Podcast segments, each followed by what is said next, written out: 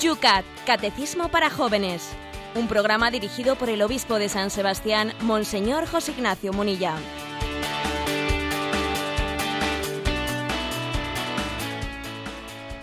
Buenos días, querida familia del Yucat. Un día más, hoy jueves, jueves de la octava de Pascua, comenzamos este espacio de radio que a la misma hora, todas las mañanas, aquí en tu sintonía, comienza queriendo desgranar, con la ayuda del obispo de San Sebastián, los puntos de ese catecismo para los jóvenes. Hoy en un día que se nos anuncia lluvioso, todavía no, pero lluvioso, la noche lo ha sido sin duda en San Sebastián, 11 graditos. Por Madrid, Yolanda, ¿cómo está la cosa? 6 grados. Y tenemos, seguimos teniendo en peregrinación por Montilla, Córdoba, nuestro obispo José Ignacio. ¿Cómo están las cosas por Córdoba? Me parece que hemos perdido al obispo. A, ver, ahora, ahora me llegó la onda. ahora sí. ¿Qué temperatura tenemos por Córdoba? Bien, tenemos 10 grados y parece que tenemos un día que puede ser lluvioso. Bueno, pues agua, bendición para todos. ¿Cómo va esa peregrinación? ¿Qué tal las huellas de ese gran apóstol de Andalucía? Bueno, pues tengo que decir que nos sorprendió ayer muchísimo positivamente eh, lo bien preparada que está la peregrinación y la acogida que la diócesis de Córdoba está dando a los peregrinos que ya son, nos dijeron, 10.000 peregrinos, 10.000, ¿eh? los que se han acercado a estas alturas a Montilla. Y todavía, pues creo que mm, se prevé un notable aumento en la peregrinación a Montilla. Decir que la diócesis ha preparado un equipo verdaderamente bien conjuntado con el carisma de San Juan de Ávila, personas que no solamente son técnicamente conocedoras de lo que están mostrando, sino que están enamoradas de ello y que transmiten profundamente. Eh, la verdad es que quiero felicitar a la diócesis de Córdoba por, por la maravillosa acogida que está teniendo en lugar en Montilla, porque son muchas, pues muchos eh, grupos eh, y muchos movimientos apostólicos y diócesis las que se están acercando durante este año jubilar aquí a Montilla para ganar la peregrinación. Yo aprovecho para animar eh, a los oyentes en la medida cada uno de sus posibilidades a conocer este lugar, este lugar entrañable que es un lugar que nos que nos evoca que el sacerdocio pues es un regalo muy grande y que una de las claves de la nueva evangelización está en tener nuevos sacerdotes eh, verdaderamente eh, conformados con esa imagen que San Juan de Ávila quiere mostrar, ¿no? que no es otra que la, que la imagen del corazón de Cristo. Lo hacemos así y pediremos por todos esos seminaristas que te acompañan para que sean santos sacerdotes como lo fue San Juan de Ávila.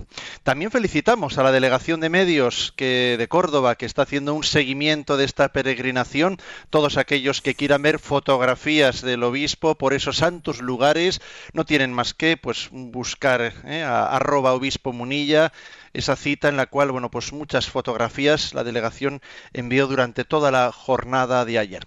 Sin más pérdida de tiempo, vamos a comenzar el espacio de hoy que también va a estar lleno de contenido y con temas como fue la jornada de ayer también de alto interés. Comienza un día más el...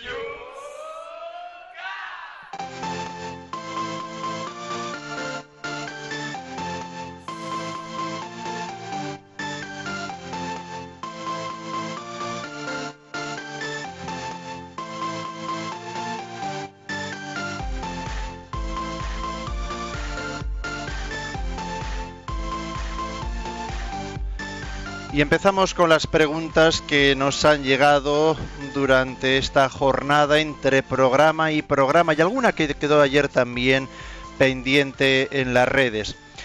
Nos preguntaba, por ejemplo, en un correo electrónico Javier de Madrid citando a otro que leíamos ayer en el programa. Nos dice así, pena, penita, pena, por las monjas de clausura, decía un oyente todo esto, toda esta penita pena, se torna en alegría al escuchar con asiduidad Radio María. En la tanda, de programas titulados La formación para el amor, se explicó la siguiente clave de interpretación. Hay que distinguir entre lo que es la libertad de maniobra de lo que es la libertad creativa poniendo el símil de la interpretación de una obra musical, se comprende perfectamente que el intérprete pierde libertad de maniobra, es decir, libertad para hacer lo que le dé la gana. Eh, vamos a ver un segundito que hemos perdido el texto. Estos ordenadores nos hacen aquí también un poquito las, las jugadas. Hablaba de esa pérdida interpretativa, libertad de maniobra, libertad creativa. Eh, pone el símil musical y dice es decir, la libertad para hacer lo que dé la gana cuando se ajusta a la partitura, pero gana libertad creativa, que al entrar en la relación con la obra que interpreta es capaz de transfigurar la música y de la emisión de un conjunto de sonidos pasa a la interpretación de, por ejemplo, la Pasión según San Mateo de Bach. Las monjas de clausura, los sacerdotes, los esposos, claro que pierden libertad de maniobra cuando se ajustan a Dios, a su ministerio, a su matrimonio, pero ganan en libertad creativa. Y las que más, las monjas de clausura, pues tienen la oportunidad de entrar en un altísimo nivel de intimidad personal con Dios. Quizás hay que recordar el contexto para los que no escucharon ayer el programa, José Ignacio. Sí, la verdad es que es interesante esta imagen eh, que utiliza aquí Javier desde Madrid. Ayer hablábamos de la libertad ¿eh? y desde, desde qué hasta qué punto la libertad eh, queda limitada o queda potenciada, pues cuando un cristiano se somete a determinadas normas o a determinadas leyes, El caso concreto era el de unas religiosas de clausura que tienen pues una, una regla que es exigente, en cuanto a atarse a, ellas mismas. Entonces, un oyente dijo, bueno, pena, penita, pena, y, no entendía, ¿no? No entendía ese atarse, ese sujetarse de una manera tan exigente. Yo le respondía diciendo que, que dentro de esa eh, regla de vida tan exigente hay una gran libertad. Bueno, y la verdad es que aquí ahora para dar una respuesta a esa aparente paradoja, Javier utiliza una imagen aquí, pues dice que, la ha escuchado en, una, eh, en un programa de Radio María, que a mí ya me gusta, ¿eh? me, parece que es muy sugerente. Dice como una cosa es la libertad de maniobra, un músico cuando va a tocar una, una partitura, lógicamente no tiene libertad de maniobra, tiene que tocar las notas que ponen ahí no tiene libertad de maniobra, pero tiene una gran libertad creativa, porque, claro, los que no entienden, los que no entienden o no entendemos de música nos pensamos que es eh, apretar el botón únicamente, apretar el botón de lo que toca ahí, pero el que, el que sabe de música eh, entiende que no es únicamente pues apretar una tecla que pone sol o fa, sino que es darle, darle vida darle vida a esa partitura musical, ¿no? Por eso hay músicos buenos y músicos que no son tan buenos, ¿no? Eh, es decir, que aun cuando alguien sujeta su libertad a la ley de Dios o a una, a una regla, a una regla de vida, perderá libertad de maniobra, pero crece en libertad creativa en libertad creativa como un eh, director de una orquesta que está siendo fiel a la, partitura, pero aunque esté siendo fiel, le está poniendo toda su creatividad en la manera de, expresarla. ¿eh? Luego, luego creo que es una, distinción entre libertad de maniobra y creativa interesante. Es una genialidad, es un magnífico programa del profesor López Quintas, ¿no? el que mm, da esas pinceladas también tan inteligentes.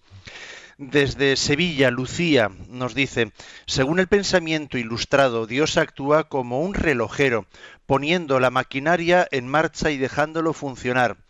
No, eh, no interviene. Sin embargo, nosotros creemos que Dios actúa en la historia, no nos abandona. Me cuesta entender cómo podemos compaginar esta última idea con el libre albedrío del hombre. ¿Cómo creer en la providencia y en la libertad para elegir. ¿Podría explicármelo? Llevo mucho tiempo con esta duda. Gracias. Bueno, de una u otra manera, este es un tema, este es un tema que los oyentes preguntan por ello, porque en toda, toda la historia del pensamiento ha costado conjugar, eh, pues, eh, la providencia de Dios que cuida de nosotros con la libertad del hombre. Y digamos que nos hemos hecho buenos líos, buenos líos hasta el punto de que a veces eh, pues, se han surgido conflictos entre escuelas, conflictos que no siempre han sido pacíficos. Unas escuelas, principalmente dos escuelas, ¿no? Una que ha subrayado más la iniciativa divina, ¿no? Y la acción de Dios en la providencia, y otra, otra línea, pues que ha subrayado más la libertad del hombre, sin, sin que sea fácil conjugar una cosa con la otra. ¿eh?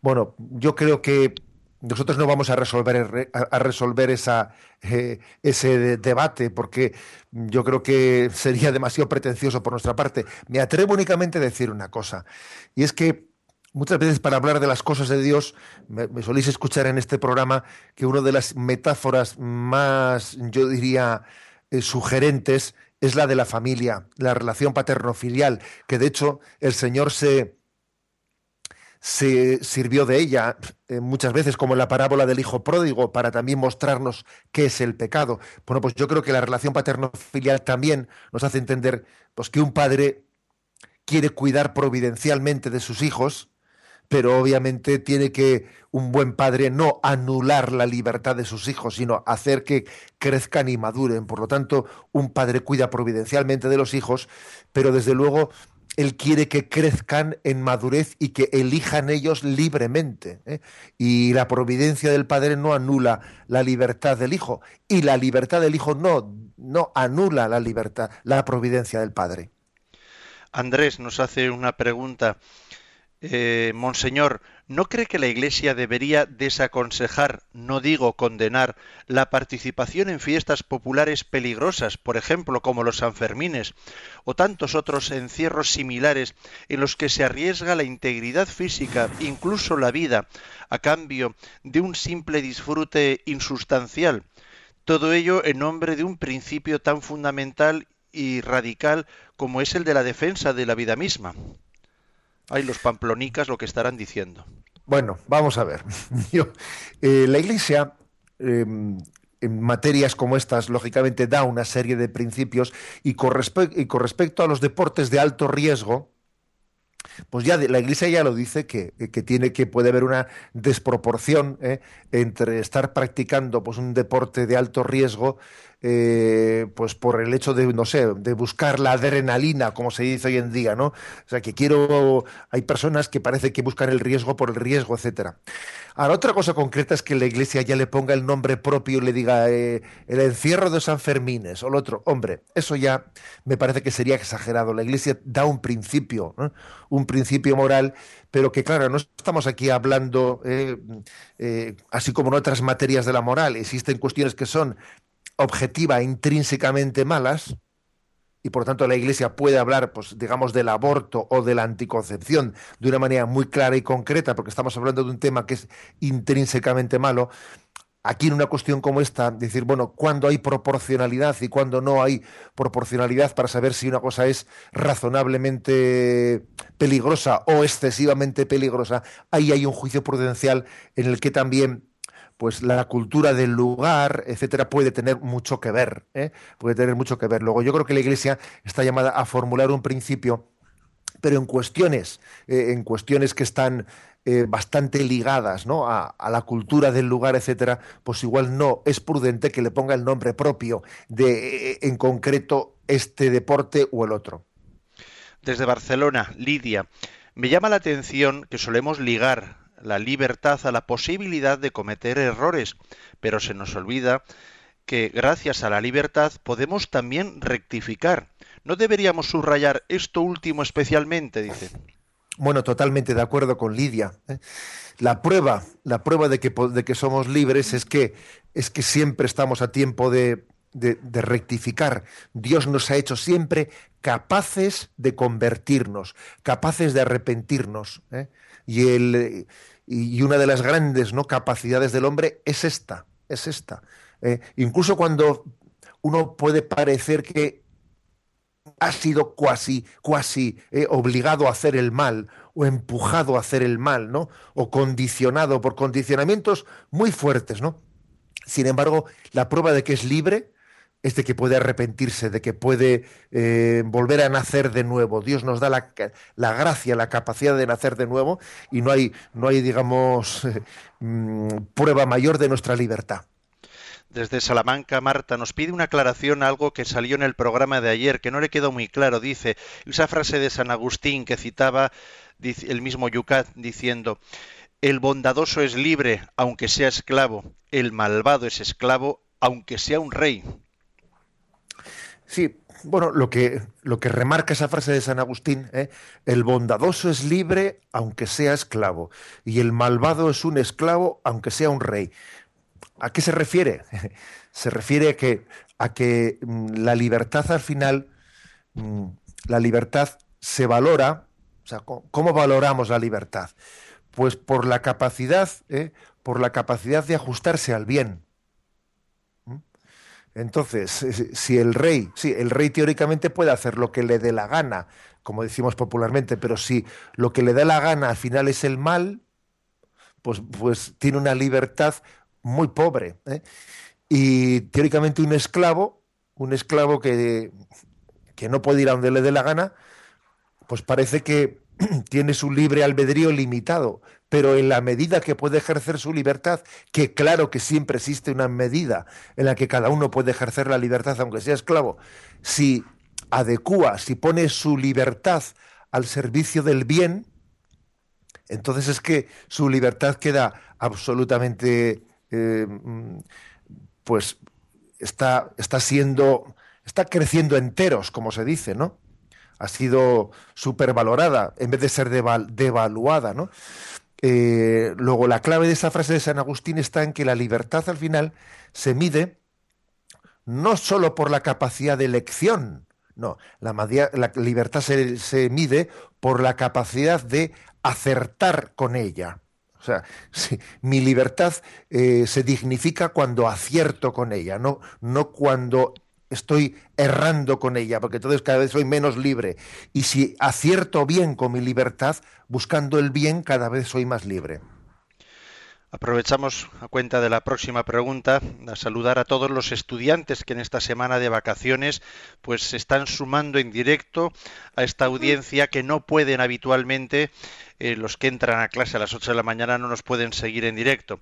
Uno de ellos, desde Irún, Andoni, nos dice, en el colegio hemos discutido sobre el tema de la libertad y yo me, eh, yo me atreví a decir que no es lo mismo libertad que libertinaje, pero luego creo que me faltó explicar la diferencia entre ambas cosas. ¿Me podrían echar una mano? Bueno, mm, recuerdo una, una expresión de Benedicto XVI, ¿no? Decía él, eh, la libertad cristiana no es libertinaje, ¿eh? no es liberación de hacer el bien. A ver, es que es que parece que... ¿En qué consiste el libertinaje? El libertinaje consiste en que la libertad, mm, en vez de ser un medio, un medio, se convierte pues en un fin en sí misma. Yo lo que quiero es elegir, pero elegir qué, no me importa, no me importa lo que elija. Si es bueno, si es malo, eso no, si es verdad o si es mentira. Lo importante es elegir tú. ¿Eh? Lo importante es hacer lo que me dé la gana en cada momento. Pero bueno, eso es, eso es como tener un arco, tener un arco y no saber a dónde apuntas. Un arco es para apuntar a una diana ¿eh? y para que la flecha vaya a su sitio. Entonces, el libertinaje es el elegir por elegir. ¿eh? Además pasa una cosa, que cuando uno cree que elige porque elige, en realidad se está equivocando, porque son sus pasiones, sus pasiones las que en el fondo le están, eh, le están impulsando a elegir determinadas cosas, ¿no? Mm, y él se piensa que él es absolutamente maduro en su elección, cuando resulta que está siendo esclavo de sus, eh, de sus pasiones en las, eh, en las elecciones que hace. Por eso yo diría, a ver, ¿cuál es la, la, la diferencia entre libertad y libertinaje? Pues es la diferencia entre un arquero que tiene un arco y dispara una diana, y apunta, intenta apuntar bien y dispara la diana a uno que tiene un arco eh, y, dispara flechas a discreción y no sabe a dónde está disparando y muchas veces se apunta al pie y se está él mismo clavando flechas en su propio pie. ¿eh? Esa es la diferencia entre libertad y, y libertinaje. Ahora nos llega José Ignacio desde Ciudad de México. Amalia nos hace también una consulta que me recuerda, por cierto, que Yolanda Ayer no nos pudo pasar, no nos quedaba tiempo, una llamada telefónica que llegó también desde el Peñón de Gibraltar. Saludos, yo no sabía que allí también llegábamos bueno, podía estar quizás escuchándonos a través de Internet, pero bueno, sea por la vía que sea, también eh, para los gibraltareños, desde aquí un saludo muy, muy cariñoso, los que sintonizáis el Yucat. Pero en este caso la cosa viene de más lejos todavía. Amalia, Ciudad de México. Escuché que el expresidente de España, Zapatero, dijo la siguiente expresión. No es la verdad la que nos hace libres, sino la libertad la que nos hace verdaderos. ¿No le parece a usted que esta expresión masónica es como un ataque al mismo Evangelio? Bueno, pues es cierto que esa frase en nuestro expresidente la dejó por ahí escrita en un libro y ciertamente considero que es una frase, en primer lugar, un tanto provocadora, ¿eh? porque es obvio que está haciendo una implícita referencia a la frase de Jesucristo en el Evangelio de San Juan, cuando Jesús dijo, la verdad nos hace libres. ¿no? Eh, el expresidente de gobierno utilizó esa frase de Jesucristo para querer darle la vuelta ¿eh? y decir no es la verdad la que nos hace libres, ¿no? sino la libertad la que nos hace auténticos ¿eh? o la que nos hace verdaderos. Bueno, ¿qué, ¿qué, opinar? Bueno, pues opinar que a veces, a veces viene bien que alguien ataque o, o cuestione, ¿no? El principio evangélico para que nosotros reflexionemos y nos demos cuenta de, qué importancia tiene el Evangelio. ¿eh? ¿Qué importancia tiene el, Evangelio? Porque eh, claramente pues el expresidente de España se daba cuenta que en esa afirmación del Evangelio de San Juan, la verdad nos hace libres, pues está planteándose pues una, una concepción de la vida en la que la libertad es hija, es hija de una verdad. ¿eh? Y como ¿eh? existe un subjetivismo, un relativismo que pretende no, ¿eh? no sujetarse a ninguna norma objetiva, rechazar la ley natural, por ejemplo, ¿no? rechazar la ley natural en temas como el aborto, en temas como si el supuesto matrimonio homosexual, etcétera, etcétera, ¿no? Como existe esa especie de rebelión contra la naturaleza, rebelión contra la, ley natural, en el fondo rebelión contra Dios mismo, ¿no? Pues entonces, claro, eh, se le da la vuelta eh, a esa frase de Jesucristo y en vez de decir es la verdad la que nos hace libres, se dice, bueno, es la, es la libertad la que nos hace verdaderos, es la libertad la que nos hace auténticos, es decir, soy yo el que eligiendo, eh, soy yo el que eligiendo decido el bien y el mal, la verdad y la mentira. La verdad y la mentira, el bien y el mal, no me vienen dados, sino que soy yo el que los establezco, soy yo el que los elijo.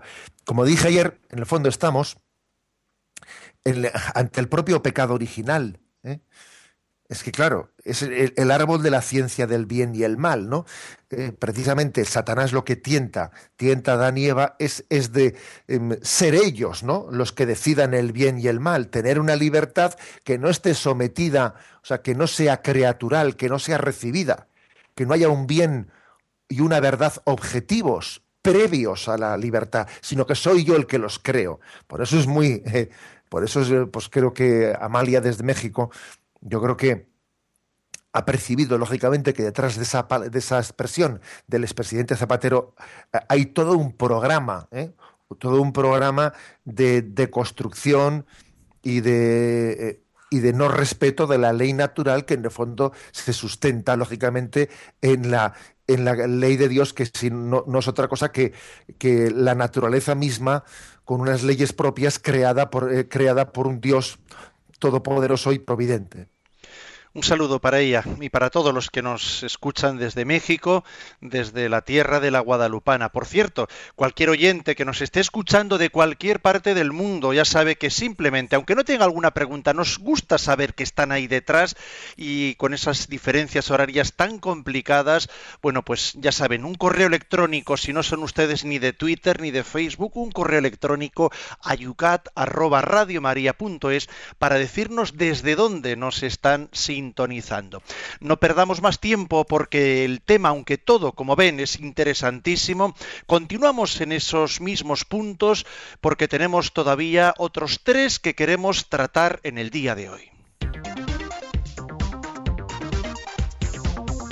Uno de ellos se nos quedó ayer pendiente en el tintero. Lo anunciábamos en Facebook, pero lo asumimos hoy como primera pregunta en el programa de este jueves, cuando son las 8 y 25 minutos, 7 y 25 minutos para los que nos escucháis desde las Islas Canarias.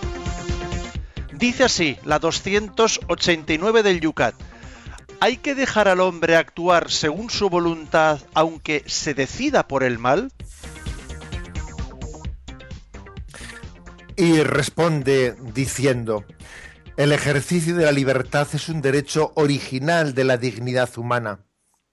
La libertad del individuo solo puede ser limitada por las leyes civiles cuando mediante el ejercicio de su libertad lesione la dignidad y la libertad de los demás. La libertad no sería tal libertad si no incluyera la libertad de elegir también lo equivocado se, atendería, se atentaría contra la dignidad de una persona si no se respetara su libertad. Una de las tareas centrales del Estado es proteger los derechos de libertad de, de todos sus ciudadanos. Libertad de religión, de reunión y asociación, de opinión, de ejercicio profesional. La libertad de cada uno es el límite para la libertad del otro. Bueno, la pregunta pues es interesante. Dice, ¿hay que dejar actuar al hombre según su voluntad aunque se decida por el mal? ¿Mm? Entonces se distingue, ¿no? Depende, ¿eh? depende. Si, eh, si, uno está con su mal ejercicio de la libertad, ¿eh? si está haciendo daño a, a terceros, pues obviamente no debe de existir un orden social en el que no se permita tal ejercicio de la libertad. Claro, pues por ejemplo, el robo. Yo estoy robando. Ya, pero es que yo robando estoy, ¿eh? estoy afectando a terceros.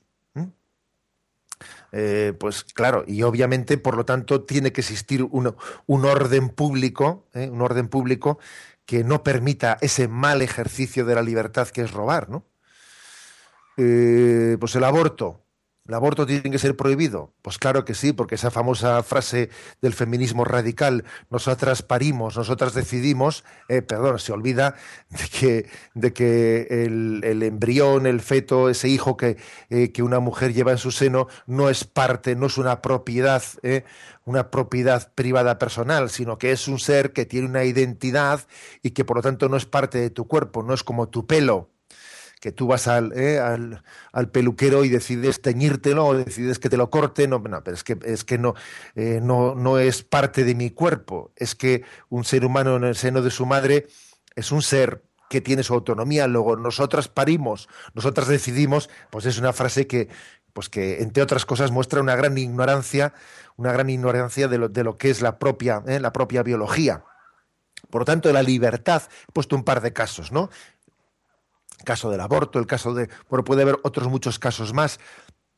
Por ejemplo, uno puede tener libertad a decir cualquier cosa de los demás, eh, calumniando, etcétera. No, porque la libertad de expresión también tiene que ser regulada, tiene que ser regulada conforme al derecho al honor, el derecho a la verdad, etcétera. ¿eh? Ahora, esto es una cosa, pero otra que hay que matizar eh, es la siguiente, es decir, vuelvo de nuevo al ejemplo de la familia. ¿Eh? Vuelvo al ejemplo de la familia, que, estamos en ello. Pues uno dice, a ver, un, padre tiene que estar encima de su hijo em, obligándole, ¿no? Es decir, obligándole a que en cada momento haga exactamente, por ejemplo, recoge la habitación, ¿eh?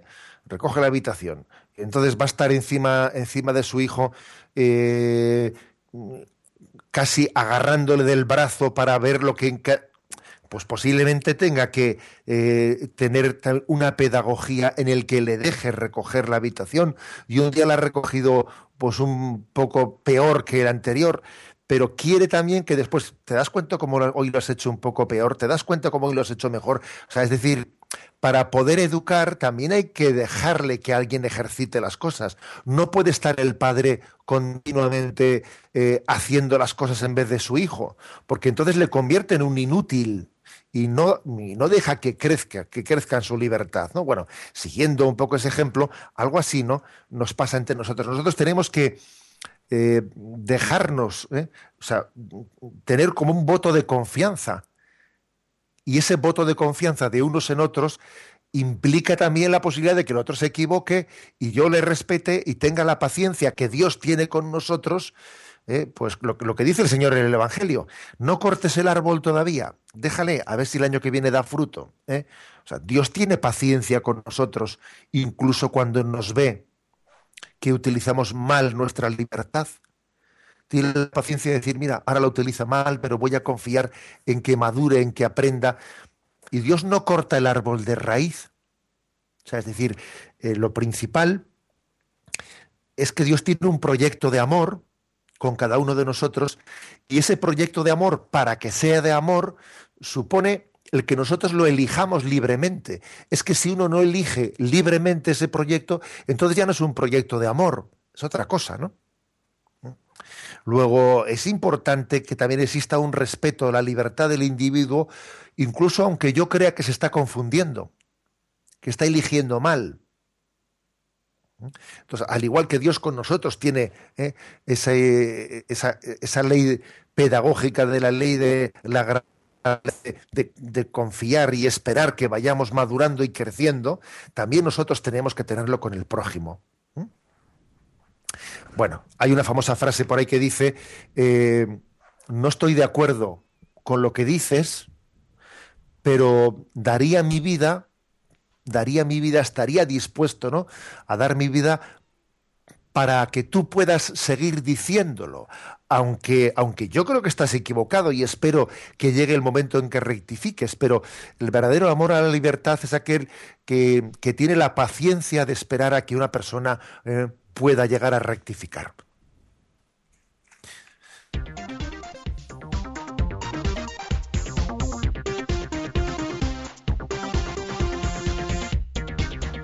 Son las 8 y 32 minutos, 7 y 32 minutos en las Islas Canarias. Sintoniza Radio María. Estamos en el Yucat. Vamos con otro tema, otro punto. Antes de nuestro descanso, la segunda pregunta para esta mañana de jueves de la octava de Pascua. Dice así, ¿cómo nos ayuda Dios a llegar a ser hombres libres?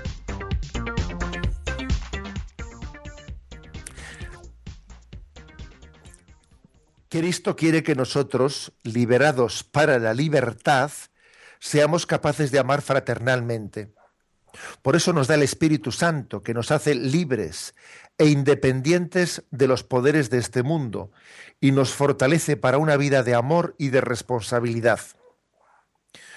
Cuanto más pecamos, tanto más pensamos solo en nosotros mismos, tanto peor podemos desarrollarnos libremente. En el pecado nos volvemos además inútiles para hacer el bien y vivir el amor. El Espíritu Santo que ha sido derramado en nuestros corazones nos concede un corazón lleno de amor a Dios y a los hombres. Percibimos el Espíritu Santo como el poder que nos conduce a la libertad interior, que nos abre el amor y que nos hace instrumentos cada vez mejores para el bien y el amor. Bueno, eh, esta mm, pregunta 290 nos da otra, otra perspectiva que es la, perspectiva teológica, ¿eh? la perspectiva teológica de la libertad. Cristo ha venido a redimir nuestra libertad esclava. O dicho de otra manera, Cristo ha venido a libertar nuestra libertad, ¿eh? a liberarla. ¿eh? Gálatas 5.1 dice, ¿no? Cristo quiere que estemos liberados para la libertad, ¿eh? O sea, que seamos hombres libres. Cristo ha venido a, a que tengamos, ¿no? Pues esa, ese señorío sobre todo aquello que nos impide ser libres. ¿eh? Bueno, lo, cual supone una capacidad, eh, un don que es el Espíritu Santo, ¿no? El que nos está infundiendo la capacidad de amar. La capacidad de amar, la capacidad de determinarnos para el bien, ese es un don. O sea, la libertad es, al mismo tiempo, son dos cosas. ¿eh? es una lucha, la libertad es una batalla. Ser libre supone eh, pues que nos tomemos en serio la lucha contra todas las esclavitudes, pero también es un don, es un don de Dios, que nos ha hecho libres criaturalmente y además está como sanando las heridas eh, que limitan nuestra libertad. ¿Mm? Luego hay un influjo de la gracia que nos está liberando. Por ejemplo, ¿acaso no es cierto que a veces nosotros nos hemos visto ¿no? en determinados momentos de nuestra vida pues luchando, ¿eh? luchando contra determinados defectos que, que pues que nos hemos visto muchas veces impotentes, ¿no? Para superarlos, ¿no? Pecados en los que una y otra vez estamos cayendo. Eso que decía San Pablo, a veces hago lo que no quiero y lo que quiero hacer no soy capaz de hacerlo. Eh, desdichado de mí, ¿Quién me liberará de esta, eh, de esta falta de libertad que tengo? Hago lo que no quiero y lo que quisiera hacer, pues me, siento incapaz, ¿no? Bueno, y luego viene el Señor con su gracia y cuando Él quiere y como Él quiere, que para algo Él es Señor y dueño de nuestra vida, pues nos da una gracia especial, de manera que lo que antes pues nos sentíamos incapaces de hacerlo, lo hacemos con sencillez, con facilidad, o determinados vicios y defectos que nos veíamos muy impotentes para superarlos, Dios nos da su gracia. O sea, que las dos cosas son verdad. La libertad es una lucha, es una batalla. Ser libre supone una batalla muy importante y también es un don. ¿eh? Tenemos que ser mendigos del don de la libertad, dejarnos mover por el Espíritu Santo, mm, alimentar por él, pero al mismo tiempo es una, eh, es una gracia y es una batalla. ¿eh? Ya me, habéis escuchado aquí en la antena cómo no hay que contraponer gracia y esfuerzo del hombre, no hay que contraponerlo. Incluso recuerdo que he utilizado aquí una imagen que dice, ¿no? Cuando Dios da su gracia, el hombre suda. Pues porque sí, porque no, no quita una cosa a la otra. Dios da su gracia y nos la da para que luchemos, ¿eh? para que luchemos en favor de, de esa libertad. En resumen, que el catecismo subraya, subraya que la libertad no es algo que se tiene sin más, sino es algo que se persigue. ¿eh? O sea, estamos siempre en búsqueda de la libertad, estamos siempre en búsqueda de la libertad para poder amar más, ¿eh? para poder entregarnos mejor. ¿eh? Queremos ser más libres para, para ello, para poder cumplir mejor el proyecto de Dios. Quien tiene esto claro, quien tiene esto claro, siempre estará creciendo en libertad. ¿eh? Eh, fue Eric Fromm el que distinguió entre libertad de y libertad para. ¿eh? digamos, en, una, en esta concepción libertaria, más de libertinaje que de libertad, por libertad se suele entender libertad de, yo no quiero tener condicionamientos, no quiero estar sujetado a nada, quiero ser libre de, libre de, libre de. Pero es que para poder ser, para poder ser verdaderamente libre, sobre todo, sobre todo, hay que ser libre para. Yo soy libre para amar, soy libre para entregarme, soy libre para. ¿eh? Esta distinción de Eric Fromm creo que es muy importante. La libertad para, para que sea redimida, para que sea liberada, la libertad también tiene que ser liberada, tiene que ser libre para con el objetivo de amar, con el objetivo de conocer, de conocer la verdad. Cuando liberamos a la libertad de mirarse al ombligo, de, de, ser una especie de círculo cerrado, libertad por la libertad, y la ponemos al servicio de para el bien, para la verdad, entonces es cuando entendemos lo que es la libertad como que dignifica al hombre. ¿eh? Luego, en resumen, no solo libertad de, libertad para. Y eso es un don, ¿eh? es un don del espíritu, pero al mismo tiempo es un don del espíritu que requiere una lucha, una batalla importante en nuestro interior.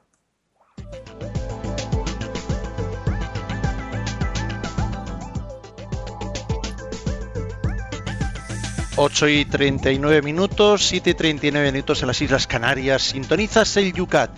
Tiempo para vuestra participación. Lo puedes hacer en Twitter citando a arroba obispo munilla. También en la página de Facebook de este programa. Yucat Radio María. También, como decíamos, a través del correo electrónico yucat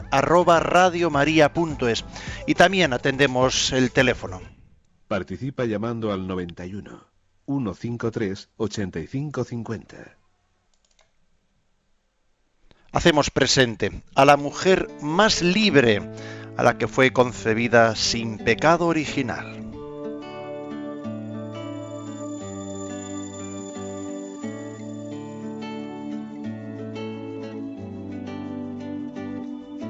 Quiero cantarte, María, porque te amo porque tu dulce nombre me llena de gozo el corazón. Quiero meditar tu vida a la luz del Evangelio y contemplar con profundo amor las maravillas que Dios hizo en ti. Quiero caminar contigo en la aventura de la fe.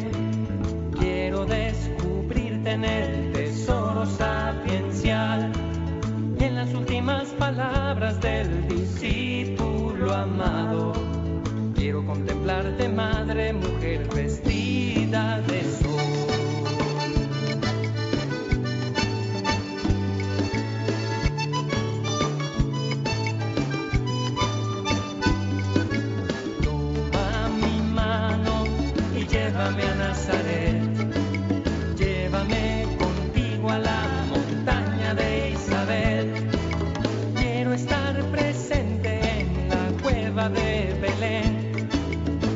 Llévame al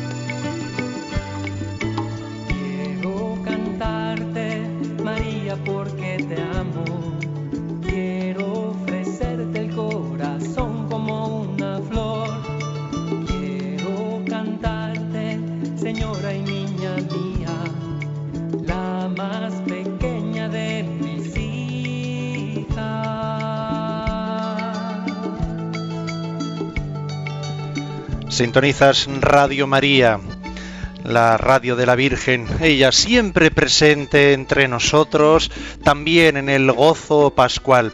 La llevamos en el corazón, la llevamos en los labios y ella también, la mujer libre, también se hace aquí presente en este programa del Yucat. Vamos con las preguntas que están nuestros oyentes planteando en las redes sociales. Están muchos hablando, comentando, algunos más que preguntas, entre ellos mismos también están dialogando en torno a este tema tan, tan interesante de la libertad. Pero, por ejemplo, eh, Jorge nos dice, desde Madrid, el respeto a la libertad nos implica mirar hacia otro lado cuando se actúa mal, ¿verdad? Es decir, ¿el respeto a la libertad y a la corrección fraterna son compatibles o no? Sí, son compatibles, ¿eh? es importante. Es decir, nosotros eh, de ordinario, lógicamente, hemos puesto ahí algunas también puntualizaciones, ¿no? Porque puede ser que la mala utilización de la libertad pues tenga que ser reprimida en ocasiones, pues porque está violando derechos de terceros, ¿no?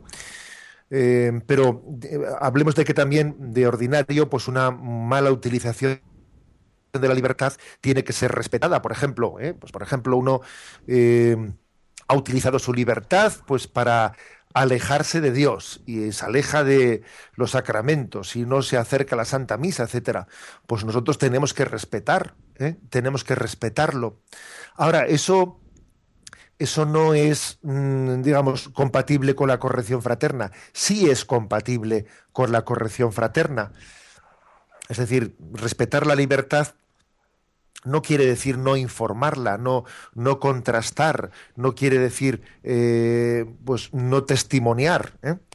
Otra cosa es que hay que hacerlo pues, con, una manera suficientemente respetuosa para que eh, ese momento de apostolado no, no, sea sentido por la otra persona de una manera mm, violenta. También tiene que haber pues, un estilo, un estilo de corrección fraterna pues que sea respetuoso. Yo te digo esto, te lo digo con cariño. Creo que la, que la, corrección fraterna, uno de, los uno de los indicativos de que está bien hecha, es de que sea ejercida con amor. O sea, que la verdad sea expresada con amor. ¿eh? incluso con cierto sufrimiento hacia la otra persona. ¿eh? Creo que es, es uno de los signos de que esa corrección fraterna, para intentar que el prójimo utilice bien la libertad, pero al mismo tiempo respetándole, ¿no? O tolerándole que la esté respetando mal, pues sea, sea un ejercicio equilibrado. Vamos a dar paso a Yolanda, que tiene una pregunta recibida a través del teléfono. Nos ha llamado Santiago de Valencia y dice que ha sido invitado a acompañar a tirar unas cenizas al mar. Él ha dicho que no lo veía bien. Eh, la persona en cuestión era de Chile, había sido bautizada, pero luego se había metido en, cuestiones pues de budismo, hinduismo. Entonces él ha dicho que no lo veía bien, pero que por cariño, respeto y amor sí le gustaría asistir. Eh, ¿Debería hacerlo o no debería hacerlo? Bueno, es mm, la verdad es que es una eh, una pregunta que con cierta frecuencia con una u otra modalidad pues surge, ¿no? Yo creo que, a ver, no es que sea la asistencia a un acto que sí es incorrecto. Bueno, igual algún oyente dice, ¿por qué es incorrecto? Sí, a ver, es incorrecto aventar las cenizas porque eh, los restos humanos deben de ser enterrados. Nosotros hablamos de una obra de misericordia que es enterrar a los muertos. Y, seguro que igual algún oyente dice, pues anda, pues yo, yo pues eh, no sabía esto y, participé quizás en, eh, Bueno, eso puede ocurrir, que entre los oyentes alguno, mm, sin ser consciente de ello, ¿no? Pues ha podido obrar objetivamente mal lo que pregunta el oyente. Yo soy consciente de que eso no es correcto, que las cenizas o los restos humanos deben de ser enterrados y no aventados. Por el hecho de que creemos en la resurrección, a diferencia de los budistas, etcétera, creemos en la resurrección y entonces queremos tener un signo de esperanza de la resurrección, que es un lugar en el que eh, esta persona ha sido enterrado. ¿no? Es un lugar, un, lugar eh, que para nosotros es, santo, porque es una, es una una llamada a vivir con la esperanza encendida en la resurrección.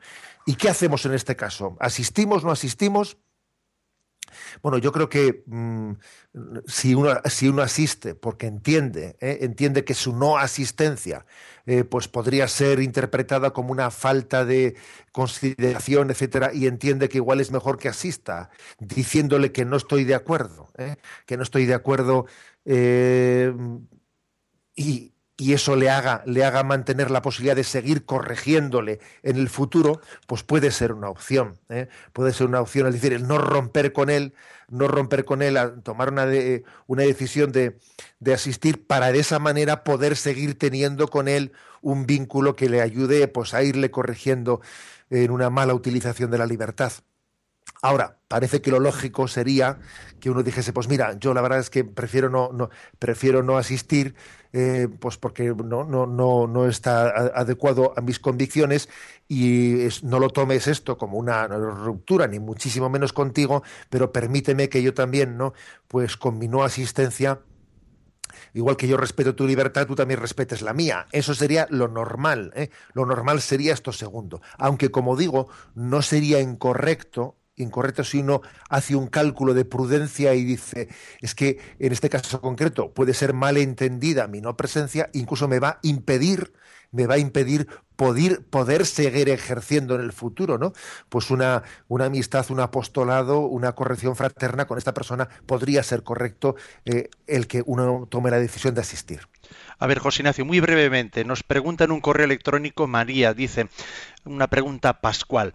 Un sacerdote dijo el otro día, Dios ha resucitado a Jesús, y no creo que sea correcto, dice ella, esta frase. Estoy en lo cierto. Muchas gracias.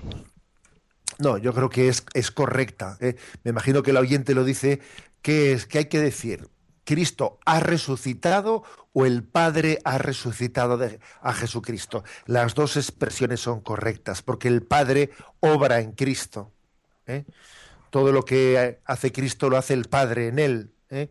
entre el Padre y el Hijo hay una unión ¿eh? de voluntades y de operaciones pues que, que es plena. Luego no hay, no hay, digamos, contradicción entre decir Cristo ha resucitado o el Padre ha resucitado a Cristo.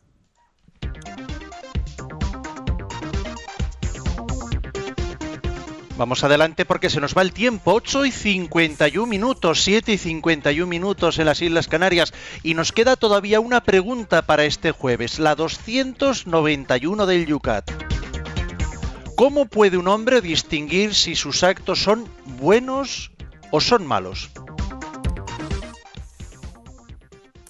Y responde el Yucat. El hombre está en condiciones de distinguir las acciones buenas de las malas ejercitando su inteligencia y siguiendo la voz de su conciencia. Para poder distinguir mejor las acciones buenas de las malas existen las siguientes directrices. Primero, lo que hago debe de ser bueno. No es suficiente con una buena intención. Atracar un banco es siempre malo, aunque se cometa el atraco con buena intención de dar el dinero a la gente pobre.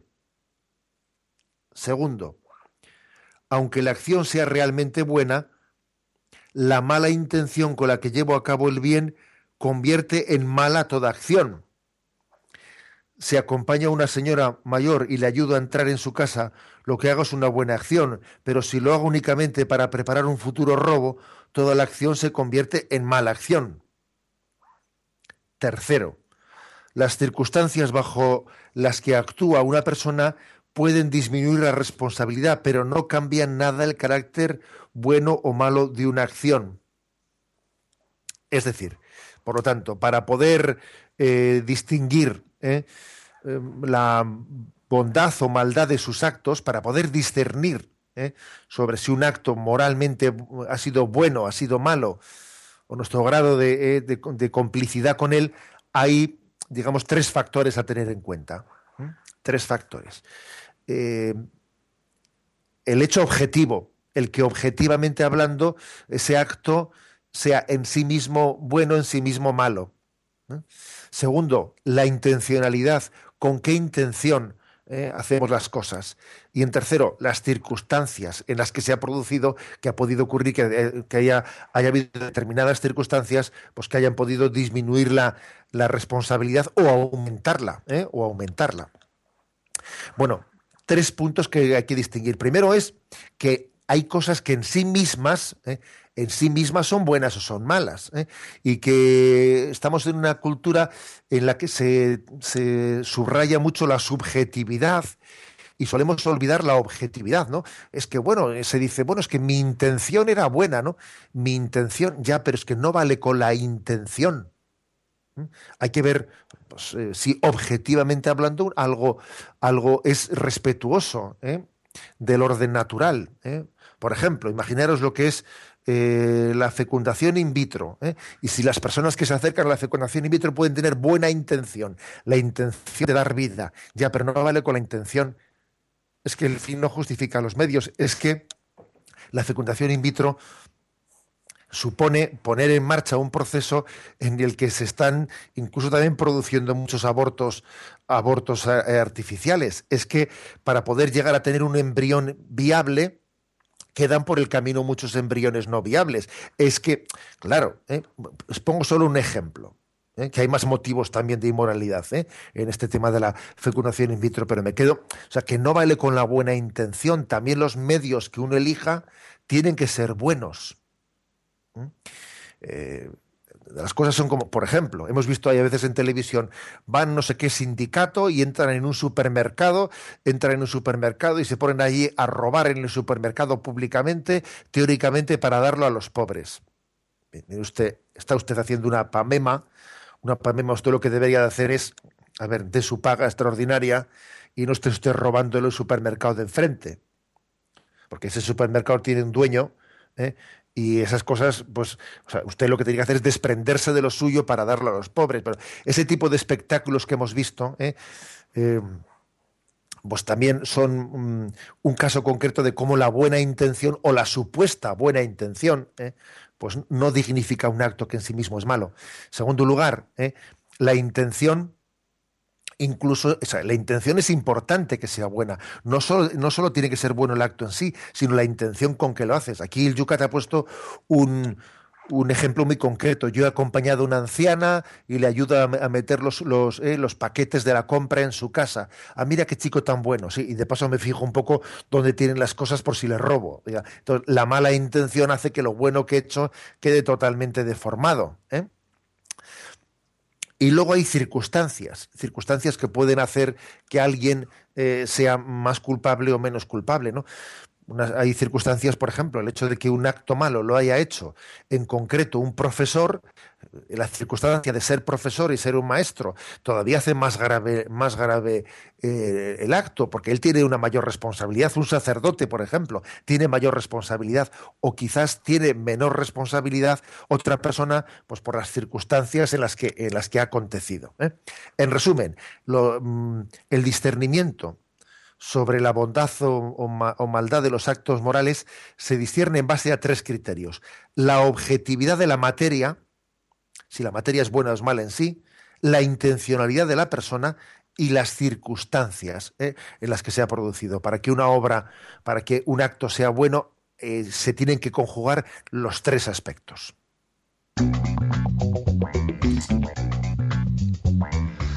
Hay muchas preguntas en torno a este tema y por cierto algunas muy interesantes, pero es que no tenemos tiempo, se nos ha ido el tiempo y las vamos a dejar para no contestarlas de mala manera. Mañana empezaremos el programa con todo lo que está quedando ahí pendiente en las redes sociales y lo que planteéis a partir de este momento en esos espacios que ya conocéis bien, a través del correo electrónico, el Twitter o si preferéis esa página de Facebook, lo haremos con gusto mañana en otro programa especial en conexión con Córdoba y un servidor estará desde el Escorial, desde Madrid, en un encuentro que vamos a tener con cursillos de cristiandad. José Ignacio, puntos para el tema, de, para el programa de mañana. En concreto, tres puntos para mañana. 292, ¿se puede hacer algo malo para que de ello se derive algo bueno? 293, ¿para qué nos ha dado Dios las pasiones? 294. ¿Es pecador, ¿Es pecador quien experimenta en sí mismo pasiones fuertes? Pues vamos a recibir la bendición de Dios para empezar con fuerza esta jornada. La bendición de Dios Todopoderoso, Padre, Hijo y Espíritu Santo, descienda sobre vosotros. Alabado sea Jesucristo.